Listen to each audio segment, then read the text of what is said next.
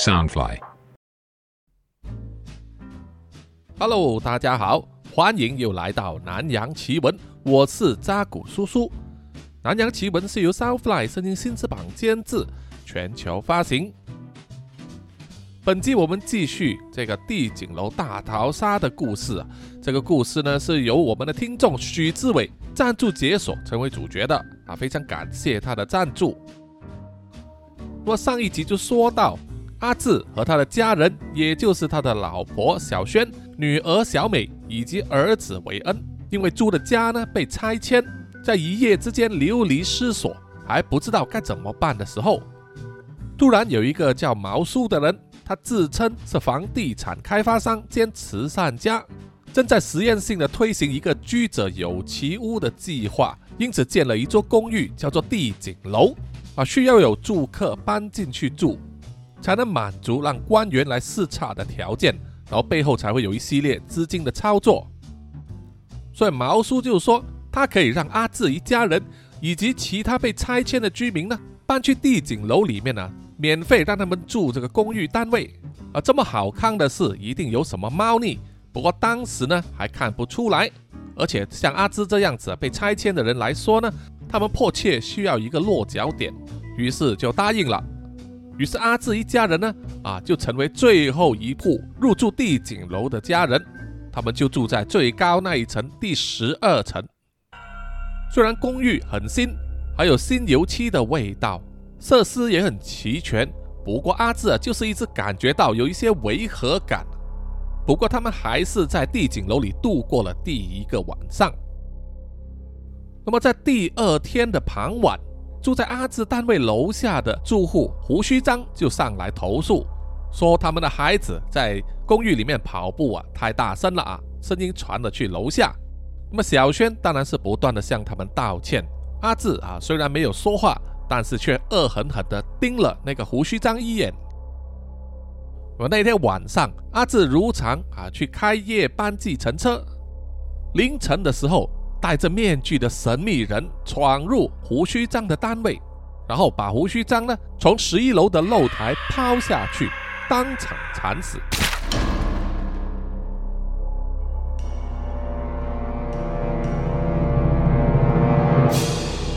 隔天上午，阿志站在露台往下望，看见下方公寓的地面呢只留下一滩血迹，而胡须章的尸体已经被移走了。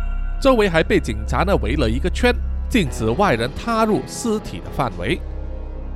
而这个时候，有两名便衣警察呢，就坐在他的客厅里，问阿志啊，昨天晚上是不是有见过胡须章？阿志当然回答说有啊，他把昨天晚上发生的事情呢如实相告。他只是看了胡须章一眼，然后和家人一起吃晚饭啊，吃饱之后他就出去开夜班计程车了。到早上回来的时候，才发现胡须章的尸体就躺在地上，所以才报警的。便衣警察一面听一面写下阿志的话，但是眼神充满了不信任感，然后问阿志啊，是不是有和胡须章吵过架？啊，当然是因为胡须章呢走上来向他们控诉啊太吵的这个原因。阿志当然解释给他们听啊，没有吵过架，他只是和他有眼神交流而已。便衣警察也问阿志有没有不在场证据，阿志信心满满的回答说有，因为他的计程车都有行车记录器。便衣警察听了似乎不满意啊，又问阿志之前有没有和胡须章起过冲突。阿志当然否认了，他解释说这是他搬来的第三天，还能发生什么事？问便衣警察是不是怀疑他，而便衣警察并没有直接否认。只是说胡须章在死前最后见过的人就是他们一家了，所以他们不会排除任何的可能性。阿志听了当然非常不爽了，但他还是极力压抑自己的愤怒，冷冷的回答说：“如果真的有人要杀胡须章，那么绝对是别人，而不是他们一家。”那便衣警察终究还是拿阿志没办法啊，因为完全没有证据。啊，所以只是向他索取了他计程车里面的行车记录器，把记忆卡里面的资料复制了一份，就收工了。那么在临走之前呢，阿志还看见毛叔和两位便衣警察呢握手，很小声的说话，不知在谈什么。然后便衣警察呢露出了一个贼笑啊，不断的点头，然后就离开了。这个画面呢让阿志感到情绪不安，心中的第六感告诉他，有些事情呢真的很不妥，这个地景楼并不安全。当他乘搭电梯回到十二楼的公寓单位的时候啊，一把门关上，就马上对小轩说：“老婆，有些东西不对劲，你叫孩子们把东西收一收，我们现在马上就走。”小轩大为不解，就问：“到底发生了什么事？为什么突然间说要走啊？我们才刚刚住了几天而已啊！”阿志并不回答，反而是非常心急的走去房间里，对小美和韦恩说。把你们的东西都收拾好，我们马上要走了。小美有点无奈的说：“啊，真的要走了？幸好我的衣物都还没挂起来呢。”韦恩也是疑惑的问：“爸爸为什么突然间要走啊？我们不是住的好好的吗？”阿志也不回答，走进去主人房里面，把他常用的背包呢背上。那个背包里面装的都是他们一家人最重要的东西，还有一些紧急用的必需品啊，就放在他的床旁边，在必要的时候呢，随时一拿就可以走了。小轩开始觉得慌乱了，就问阿志：“老公，老公，到底发生什么事了？为什么那么突然呢？我们离开这里还能去哪里落脚呢？”阿志一面指挥孩子们呢，背上了随身行李。叫他们穿上外套、长裤和球鞋，一切都井井有条，像是训练有素的士兵一样。小轩实在忍不住啊，就抓住了阿志的手臂，大叫：“老公！”阿志终于停下脚步来，然后紧紧握住了小轩的手，对他说：“老婆，听我这一次，我真的觉得这一栋楼很不妥，请你相信我的预感，好吗？”小轩和阿志对视了几秒钟。然后小轩默默的点点头，他知道阿志都是为了他们一家人好，任何事都会以一家人为优先考虑，绝不会冒一点风险的。于是小轩也回去房里面，背上了自己的随身行李，穿上外套和球鞋。阿志还说：“我们轻装出发，没有必要的东西先不要拿，我可以过几天确认了安全之后再回来拿的。记住啊，兵贵在神速，反应要快。”很快，他们一家人就准备好了，每个人就是背一个背包，尽量空出双手，减轻负担。然后就匆匆的打开门，走出了公寓，走向了电梯口。在这个时段呢，整条走廊都没有人，显得非常安静。阿志一面走一面眼观八方，注意着周围的动静。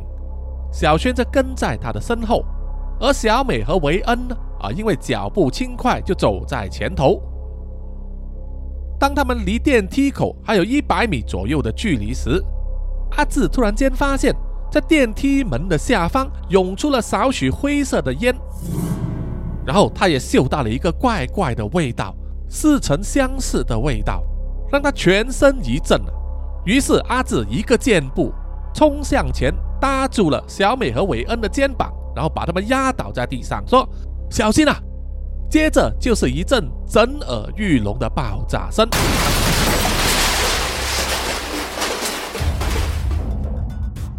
老婆，你没有事吧？小美、韦恩，你们呢？阿志不断的大喊。小轩在他的身后啊，爬起来，擦了擦身上的尘土，举起手来表示没事。而小美和韦恩呢，在阿志的怀抱里，看起来也没事，只是一直捂住耳朵。因为爆炸的巨响让他们产生了耳鸣。阿志抱起他们，然后抬头一看，电梯口已经喷出了熊熊烈火，周围一片焦黑，还有小火苗正在烧着地上的地毯。但是这个爆炸的威力似乎并不大，并没有影响到公寓的结构，而墙壁和天花板都没有倒塌。不过接着，阿志就听见一系列的金属移动的声音。原来是地景楼呢，所有的窗口、露台都被一层钢门关闭封锁了，根本无处可逃。而整条走廊的所有的灯光突然间全部熄灭了，改成亮出紧急逃命用的红色灯光。阿志一面抱起了小轩，还有他的两个孩子，心中一面咒骂着：“他妈的，真的给我料中了！”然后他们就听见了广播器里传来的声音，传遍了整座地景楼。啊，那是毛叔的声音。呵呵呵，大家下午好。我原本准备了最大的惊喜啊，要在今天晚上揭晓。但有些时候啊，就是世事难料。你们当中有些人居然想提早离开这座公寓，那么我也迫不得已啊，必须提早进行，提早开派对了。从现在开始，请所有住在帝景楼的居民们洗干净耳朵，听好我说的每一个字。这一座帝景楼呢，其实并不是一座公寓，而是一个比赛场地。你们各位的一举一动啊，从入住的那一天开始就被我们监视着，让我们特选的尊贵客人们可以连线直播观赏。在这座帝景楼里面，和你们住在一起的。有四位我们特别安排的角斗士，他们必须互相竞争，累计最高分数，来赢取一份金额高得你们不可能想象的奖金。那么他们要胜出的方法很简单，就是看谁杀的人多了，杀得越多分数越高。除此之外，还有额外的奖金。给最具有创意、最残酷、最别出心裁的杀人手法。所以啊，各位居民们，你们要面对的角斗士，并不是单纯的杀人狂而已，他们是杀人的艺术家呀。上一场比赛的冠军，我们的正能量先生，相信是忍不住手痒了。就偷步先杀了胡须章。无论如何，我们主办方还是容许他这样做了。不过那是不计分的，这样子对其他三位角斗士来说也比较公平，对不对？好了，到了这个节骨眼上，你们当中可能有人会问，为什么要这样做？理由很简单，因为你们都是韭菜，都是人矿，都是可以随意被抛弃的血肉。你们的身世没有人会理会，了你们的死而伤心。这个国家也不会因为少了你们几个人而停下脚步。说白了，你们就像是这个社会里面的粪便一样，请你们自己想想。当你们要把马桶里的粪便冲走的时候，会对粪便的下场感到伤心吗？答案是绝对不会的。所以各位韭菜、各位人在就来发挥你们的剩余价值，给我们尊贵的客人提供一些欢乐的视觉享受吧。好了，话不多说，就让游戏正式开始吧。阿志一面听毛叔的广播，一面看着走廊上的房门呢，一间间的打开，里面的住客非常疑惑的走出来查看情况，所有人都像是不知道发生了什么事，好像根本不把毛叔刚才所说的那一番话放在心里。但是阿志并没有这么想，他早就发现到这里有不妥了，所以这一刻做出反应还不算太晚。阿志一面解下了他的背包，然后把里面收藏的的东西呢拿出来。你看我说的没错吧？总之，现在最重要的就是我们一家人要团结一致，走在一起，绝不分开。你们要绝对听从我的命令，好吗？小轩、小美和韦恩呢，都一起点点头。小美就问：“爸爸，刚才毛叔说的是真的吗？真的有人会来杀我们吗？”阿志回答说：“嗯，有些糟糕的事肯定要发生，不过不会发生在我们身上。”小轩也是深吸了一口气啊，故作坚强，向小美和韦恩说：“你们不用担心，爸爸和妈妈绝对不会让坏事发生在你们身上的。”然后韦恩就问了：“那么，爸爸，我可以用那一个吗？”阿志点点头，然后把一个塑胶袋交给韦恩。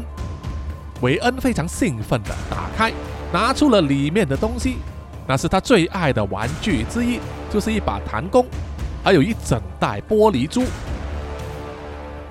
阿志又把一个大概六十公分长的袋子呢交给小美，并向她点头示意。小美也明白了意思，就是容许他使用这个东西。啊，那个袋子里面藏的其实是剑。小美以前曾经学过好几年的射箭。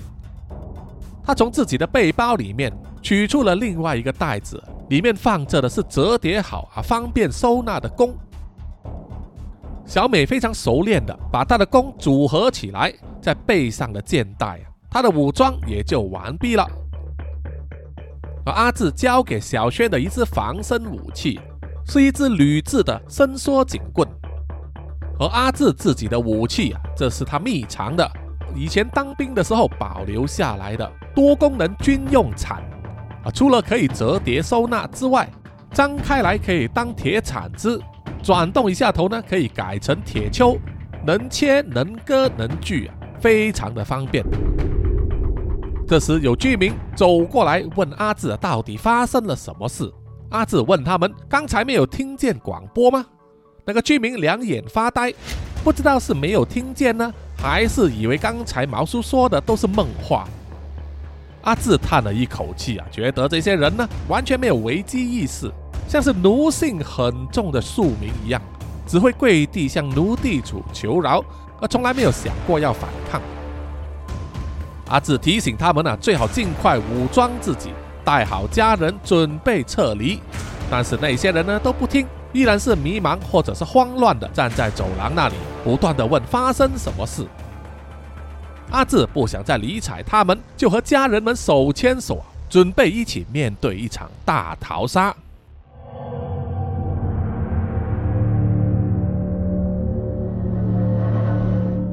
另一方面，当电梯发生爆炸，整个公寓的灯光都转为红色的时候，绝大多数的居民都像是阿志所看到的那样，充满了疑惑或者慌乱，不知如何是好。而除了其中四个单位，那四个单位的住客正是毛叔口中所说的要比赛看谁杀的人多的角斗士。第一个是留着地中海发型，戴着一副老花眼镜，穿着白色背心，还有一条松垮垮的短裤的中年人。乍眼一看，还以为他是畏畏缩缩的电车痴汉呢。在毛叔开始广播的时候，这个大叔穿上了塑胶手套和防水鞋，戴上了一件特制的塑胶围裙，围裙上有很多小口袋。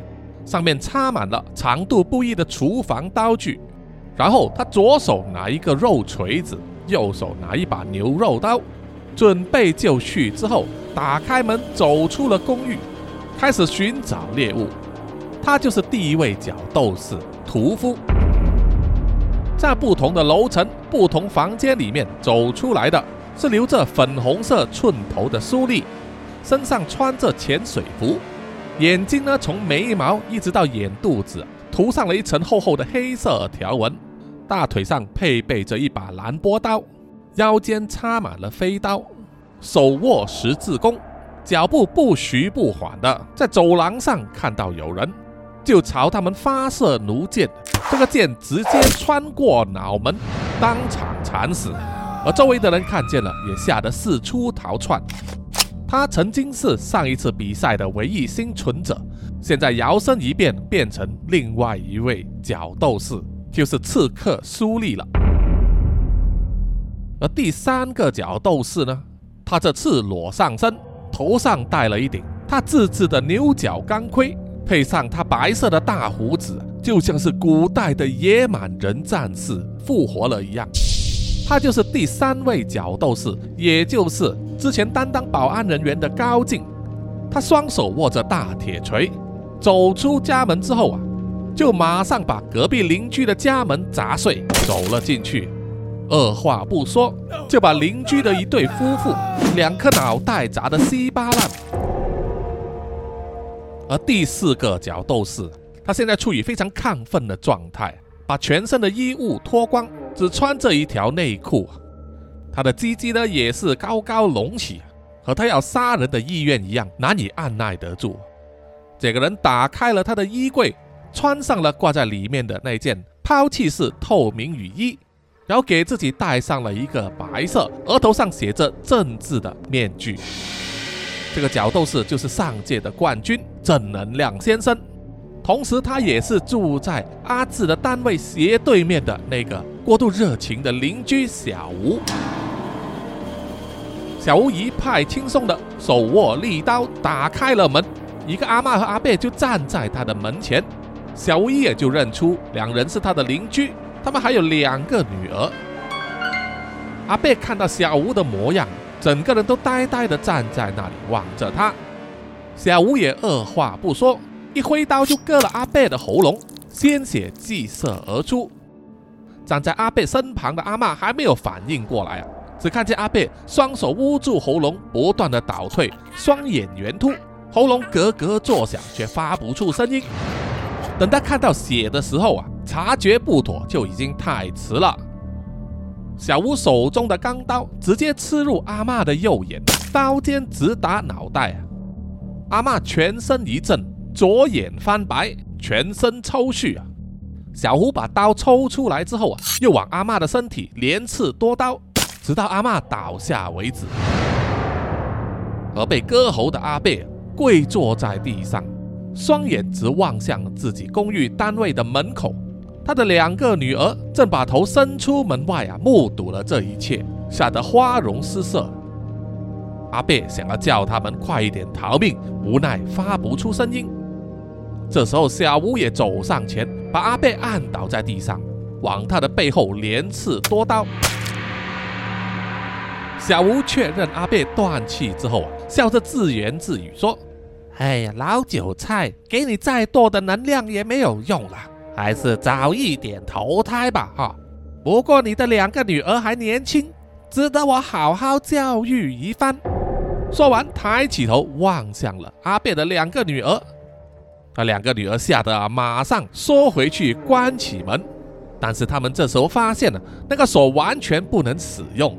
在当初安装的时候就是如此的刻意为之，两姐妹哭着抱成一团，用他们的后背死死顶住门口，希望能把小吴挡在门外。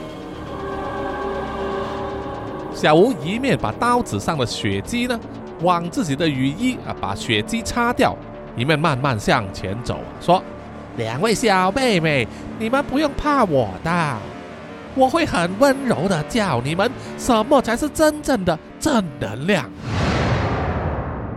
你们现在必须认清楚一个事实，就是必须秉持着正能量，因为没有这种高度的文化自信，没有文化的繁荣兴盛，这个国家就不会迎来伟大复兴了。突然间，小吴停下了脚步。因为现在在他面前有两扇门，两个公寓单位，一个他知道里面躲藏的就是他刚杀死的阿贝阿妈的两个女儿，而隔壁的另外一间公寓就是阿志、小轩、小美和韦恩一家四口住的了。他当下一时之间无法做出决定，到底要先对哪一家下手。而一边是两个可爱年轻的女儿。另外一边，除了阿志夫妇之外，还有两个十几岁的小孩，对他来说根本就是梦寐以求的宝物。于是小吴呢，一面在心中想着应该用什么残忍的方法用在他们两家人的身上的时候，手上的利刀也对着两家门口呢左右挥动啊，口中哼着歌词：哆来咪咪来哆。天上白云有几朵？在哼了两句之后啊，小吴的刀尖停在右边的门口上，于是他就一个箭步上前，一脚就踹开了大门。看见公寓里面的陈设，小吴说：“哎呦，阿志先生，你看你们所住的公寓单位啊，多么的漂亮！不过我希望你紧紧记住，这个单位并不是你的，而是我们赐给你的，就像是给小猪围的猪圈一样。那些家畜很高兴地住了进去，完全不知道，在需要的时候，主人家就会把家畜一一宰杀。小吴一面说，一面走，一面在客厅快速地转了一圈。很快，他就发现小轩左右抱着两个孩子，躲在主卧室的角落，用一种敌视的眼神望着他。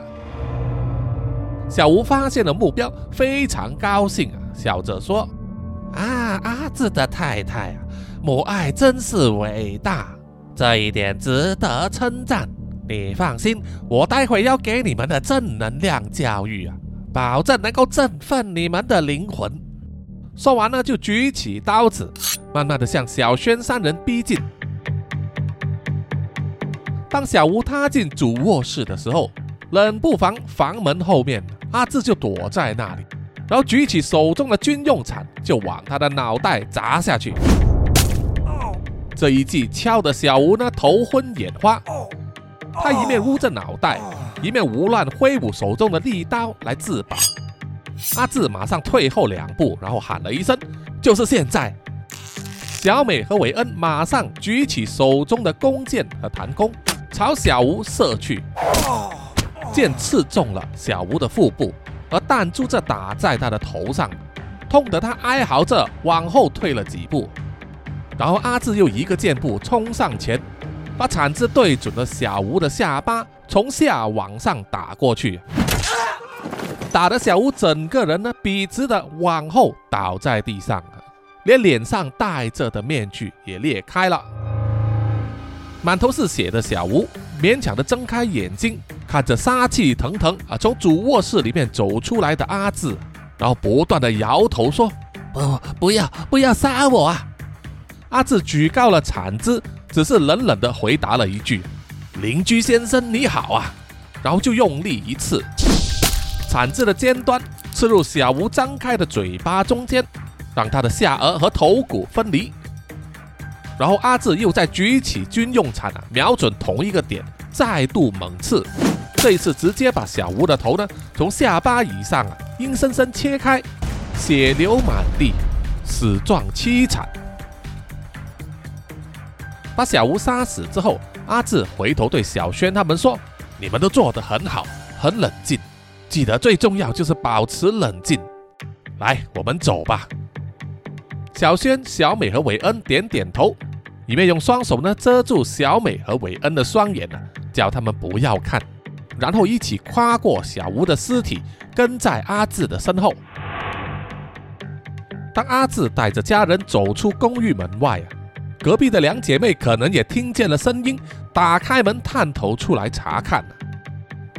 阿志对他们说：“我们现在要走了，你们要不要跟上？随便你，这完全是你们个人的选择，我也没有办法保证你们的安全。”其中一个姐妹呢，手还发着抖，握着手机说：“你你们真的要走吗？你们不等一等吗？我正在试着拨电话给警察局，可是手机一直没有信号。”阿志摇摇头说：“你们别妄想了，警察是不会来的，也不会有人来救你们。我们现在能做的就是自己救自己而已。电梯已经被炸坏了，我们只能走楼梯。”这里是顶层呐，所以往下的路长得很。你们最好有心理准备，最好随身带着一件能够自卫的武器。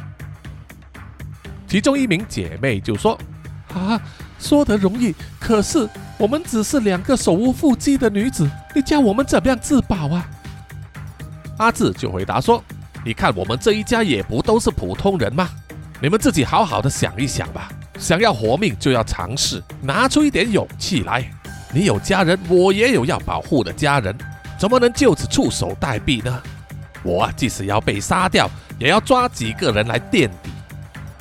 说完，阿志就转身往楼梯口的方向走去，而小轩走过来，轻轻拍了拍两位少女的肩膀，对他们说：“我希望你们永远记得一句话，就是如果你不为家人而奋斗的话，那么你还能够指望谁呢？说完就露出了一个鼓励的微笑，然后拉着小美和韦恩呢啊跟在阿志的身后。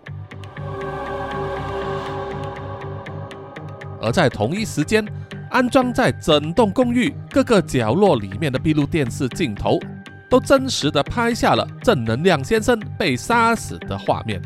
由于是直播呢，啊，所以是一刀未剪。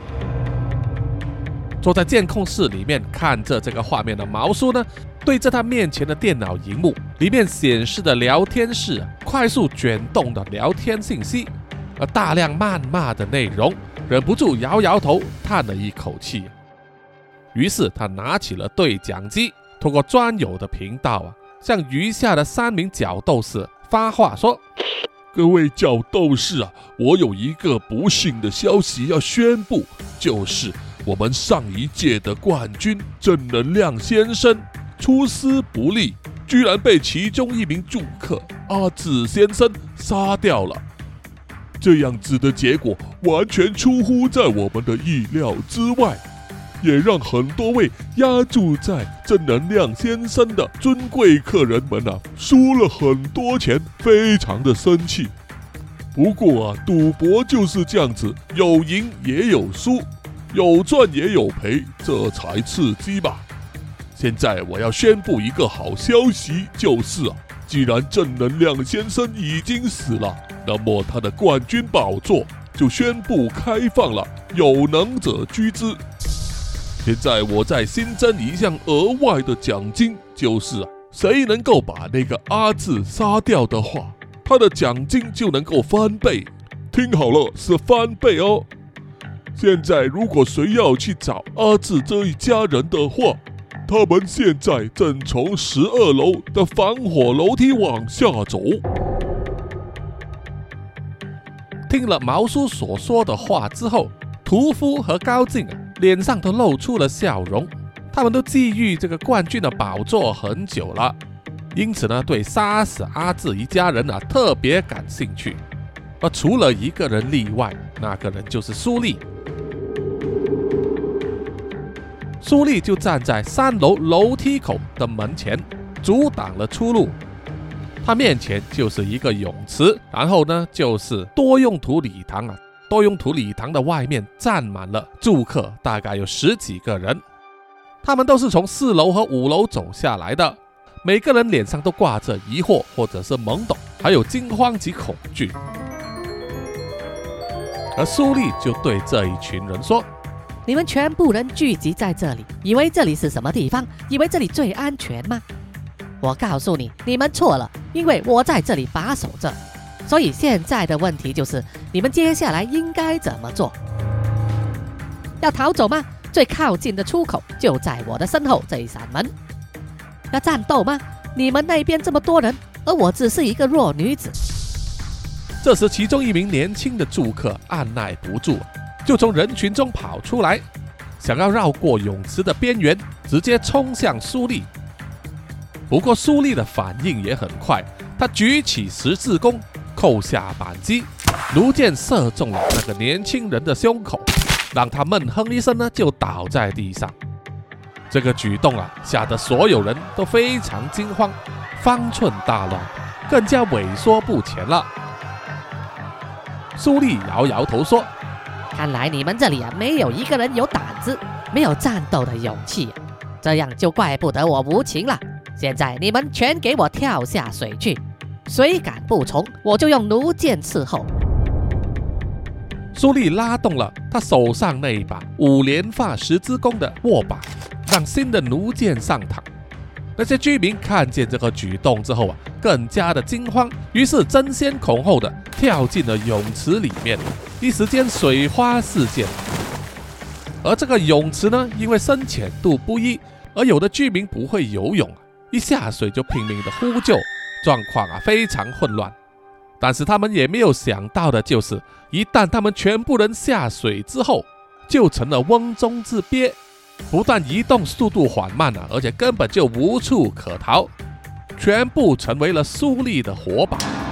于是苏丽就好整余暇的用手上的十字弓把泡在泳池里面的住客逐个射杀。箭射完之后，他就用飞刀。有一些想从泳池边爬上来的，他就用蓝波刀给他们补刀。很快，整个泳池都染红了，变成了一个地狱的景象。话说回阿志一家人，他们小心翼翼的从防火楼梯往下走，走了一两层之后，就发现，在楼梯边呢躺了几具尸体，每一个都是血肉模糊，死状凄惨。小轩看了，忍不住咬牙切齿的说。这些幕后主脑实在是太没人性了，居然把杀人当游戏，把住客当成是畜生，还威胁我孩子的生命。一旦我走出去的话，我一定会回来，要那些幕后的主脑付出代价。走在最前面的阿志啊，停下脚步，回头说：“不出去之后啊，你们绝对不要回来，这些事就由我来搞定吧。你要好好保护我们的孩子。”哎，话说回来，刚才听到说他们一共有四个角斗士，现在剩下三个了，感觉上他们并不难对付。话音未落，在阿志身旁的那一扇门突然间打开，冲出一个壮汉呢，把阿志撞倒了，将他手上的军用铲也掉到了地上，滚下了楼梯。原来那个人啊，正是野蛮人高进。他高大的身影从门口里走出来的时候，气势逼人。他赤裸的上身，还有手上握着的锤子呢，都沾满了别人的血迹，煞是恐怖。啊高进看见面前的是阿志之后，立开嘴笑了起来，露出了一整排参差不齐的黄牙，然后挥起巨大的铁锤，就往阿志的脑袋砸下去。不过阿志啊，机警的翻身躲开，然后一拳打在高进的小腿上，让他的整个身体一沉啊。阿志再用双手勒住了高进的喉咙，把他推到门边，然后一面对小轩他们大喊说：“走，你们快走！”小轩、小美和韦恩呢，虽然惊慌，但是听到阿志的命令也不敢不从。在阿志拼命的推挤之下呢。小轩带着两个孩子挤过了窄小的防火梯，往下层继续跑。而高进也反击了，他用头锤撞在阿志的额头上，让阿志头昏眼花，双手松开，然后又挥了两拳打在阿志的腹部，阿志痛得后退了几步，然后一阵破风之声就从耳边传来，阿志马上蹲下身体。正好闪过高进大铁锤的横扫，于是阿志抓紧一个空虚，一脚踢在高进的下阴部。不过高进只是闷哼一声啊，居然承受得住这种痛苦，反而用一只手呢勒住了阿志的喉咙。阿志啊，不断的挥拳打向高进的脸，打得他鼻血直冒。然后趁着高进啊看起来重心不稳的时候。阿志就冲向前，一个熊抱，抱住了高进的身体，一起往楼梯下方倒下去。于是两个人呢就滚下了楼梯，滚下了好几层楼之后，才终于分开。两个人都感觉到骨头好像散架一样，痛得哀哀叫。阿志咬紧牙根，忍耐着全身的疼痛，扶住了栏杆，想要爬起身。但是在一旁恢复的比他快的高进，一只手抓住了阿志的脚踝，不让他爬起来；而另外一只手呢，就伸手去旁边，要去握住他那柄大铁锤的握柄。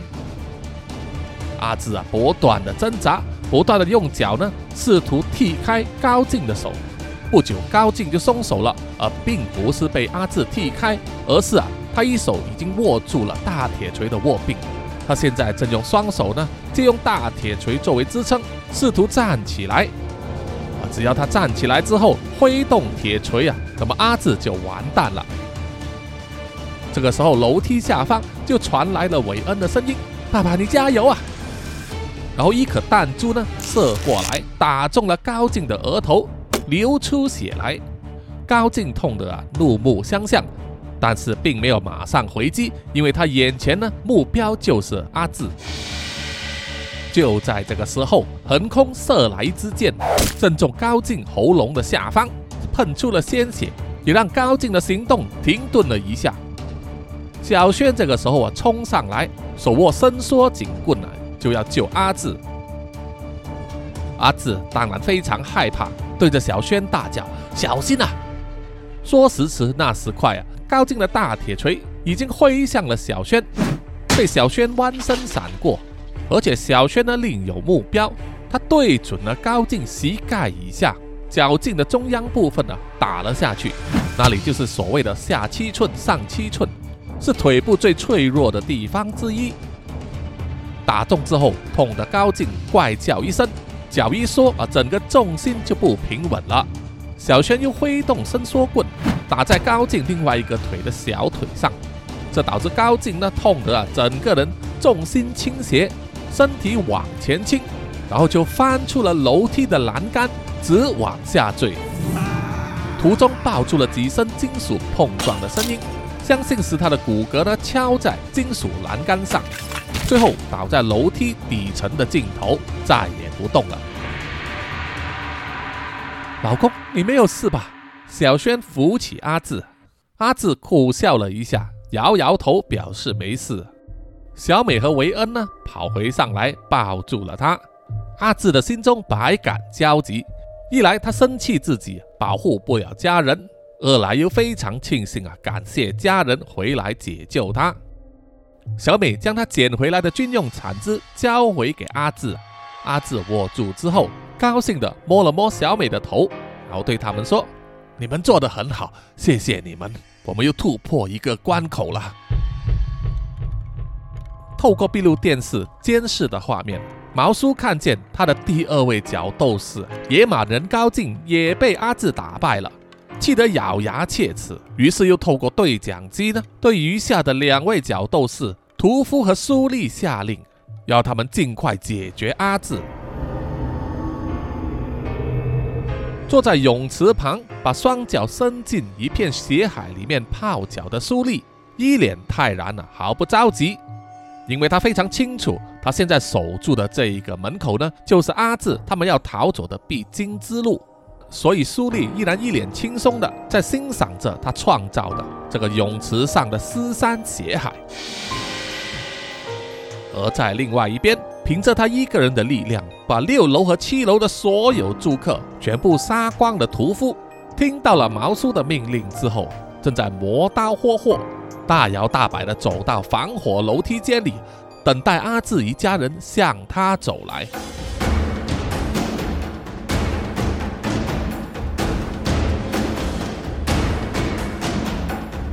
好的，本集的南洋奇闻呢？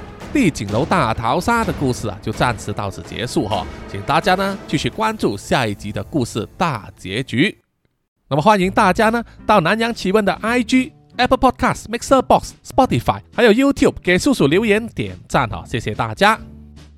觉得这个 Podcast 不错的话，大家也可以买咖啡啊，请叔叔喝，作为一种支持哈，谢谢你们，谢谢。